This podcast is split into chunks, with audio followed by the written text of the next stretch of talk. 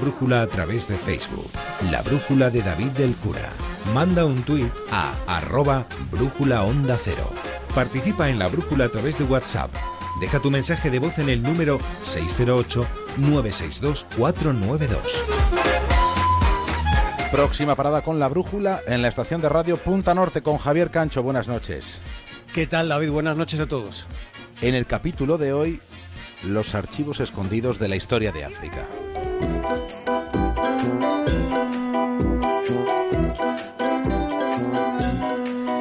Para empezar, pensemos en una evidencia. El valor de los productos para mascotas que se vende cada año en Estados Unidos es cuatro veces mayor que toda la producción, por ejemplo, de Etiopía.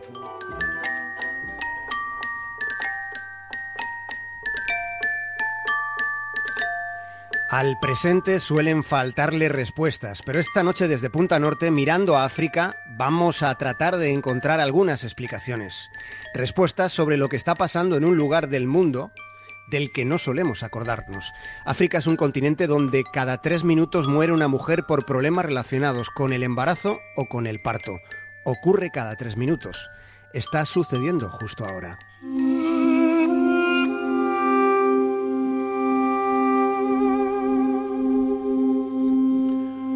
Hubo en África, en Mali, hubo un imperio, se extendía al oeste del Sahel, fue entre el siglo XIII y el XIV. El emperador se llamaba Mansa Musa. Sobre aquel emperador africano se hace una estimación en nuestros días en la que se considera que fue la persona más rica en patrimonio que jamás haya existido en toda la longitud que hasta ahora haya tenido la historia. Se le calcula una fortuna equivalente a lo que serían 400.000 millones de dólares de hoy en día. Nunca hubo nadie con tanta riqueza. Durante unas cuantas centurias, Mali fue el mayor productor de oro del mundo. En los mapas medievales, Tombuctú aparecía como un centro de referencia para el comercio. La dimensión que tuvo ese reino es un ejemplo de nuestro desconocimiento de lo que es África y de lo que ha sido.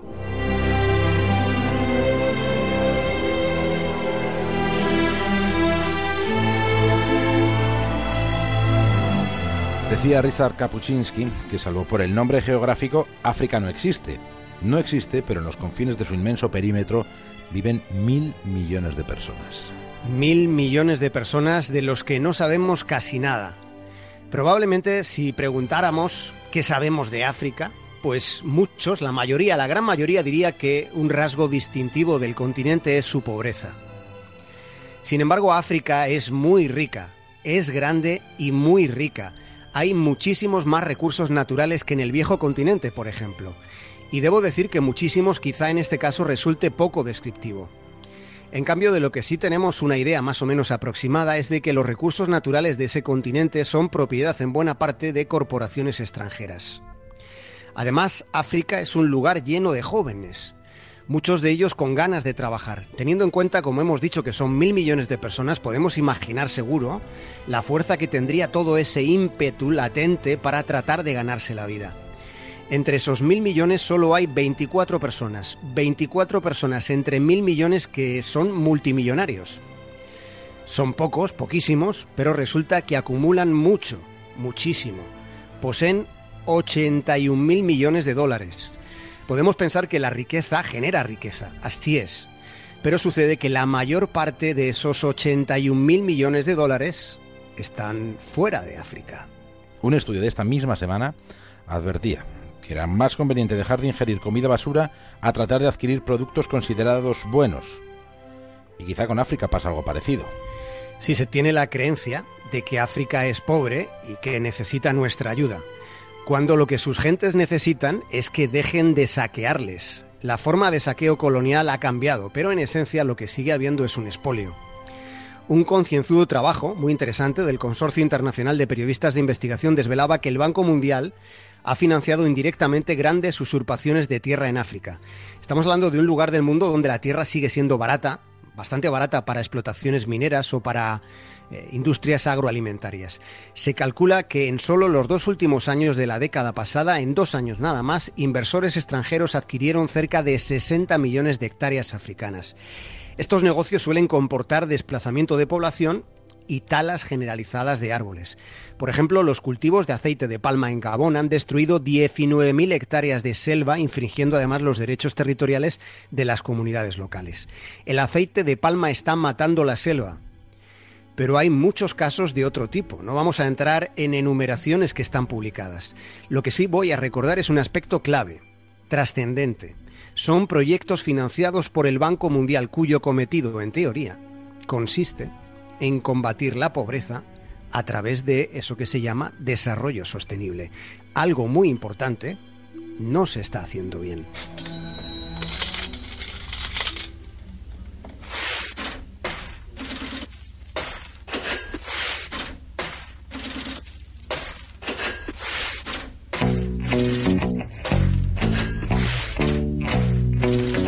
Más evidencias. Empresas británicas que cotizan en la Bolsa de Londres controlan desde allí recursos africanos como el oro, el platino, diamantes, cobre, petróleo, gas o carbón.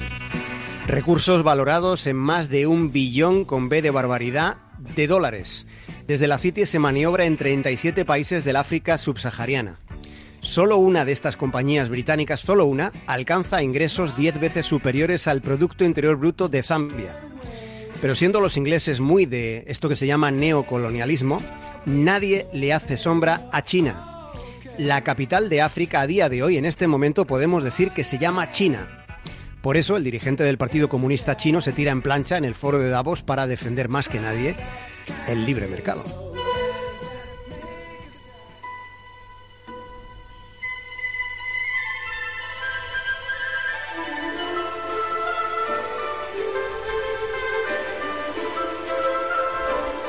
En este momento, África es una especie de precipicio. En lo que va de año se hace una estimación aproximada de unos 2.000 muertos en el Mediterráneo.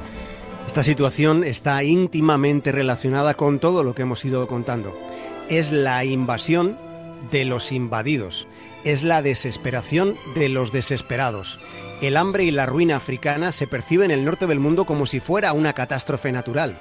Y no lo es es una catástrofe, pero no es natural. Hemos de ser conscientes de que nos dejamos embelesar fácilmente por eufemismos de diseño. Los países subdesarrollados son en realidad países desarrollados por el desarrollo de otros países que son los que no dejan de desarrollarse. Como dice el escritor Wole Soyinka, el mapa de África parece la creación de un tejedor de mente, de un loco que no ha prestado ninguna atención ni a la trama, ni al color, ni al dibujo de la manta que ha estado haciendo.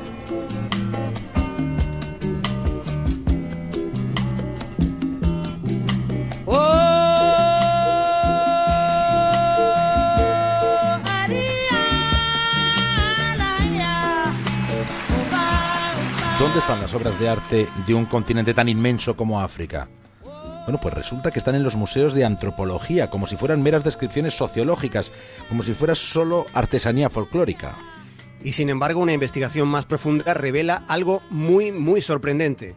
El mayor genio artístico que tuvo el siglo XX, Picasso, Pablo Ruiz Picasso, se interesó mucho por el arte africano. Tenía tapices y máscaras traídos del continente negro en sus estudios. El influjo africano está en su obra. Miren, por ejemplo, el cuadro de las señoritas de la calle Aviñón. Esa es la obra clave que propicia un fenómeno tan crucial como podamos considerar el cubismo. Y resulta que la impronta del arte africano está palpitando en ese lienzo. Una de las caras de las señoritas de Aviñón es muy similar a una máscara del Congo que está expuesta en el Museo del África Central que está en Bélgica. El arte negro fue una influencia directa, decisiva en alguien tan determinante como Picasso. Pero no se vayan todavía, aún hay más. Algunas tallas de Amadeo Modigliani son de iguales a idénticas a máscaras de Nigeria o de Mali. Los tapices tradicionales de Mali guardan un paralelismo nítido con las grafías, con las famosas grafías de Paul Klee.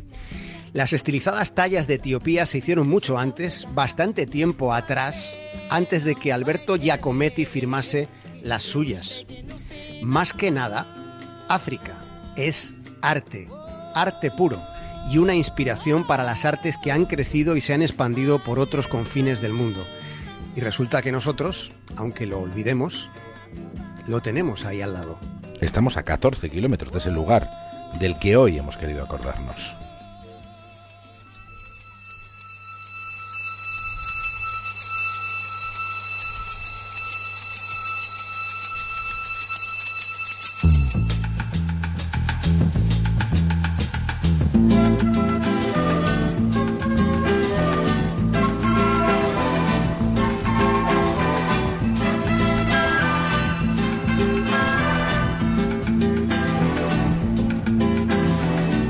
De mi niñez sigue jugando en tu playa.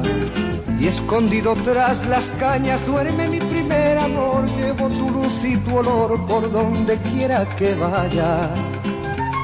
Y amontonado en tu arena, guardo amor. Javier Cancho, hasta mañana. Un abrazo, David. Que en la piel tengo el sabor amargo del llanto eterno que han vertido en ti cien pueblos de Algeciras a Estambul para que pintes de azul sus largas noches de invierno. A fuerza de desventuras, tu alma es profunda y oscura. A tus atardeceres rojos se acostumbraron mis ojos como el recodo al camino. Soy cantor, soy embustero. me Onda Cero, La. Brújula, David del Cura. Onda Cero Madrid,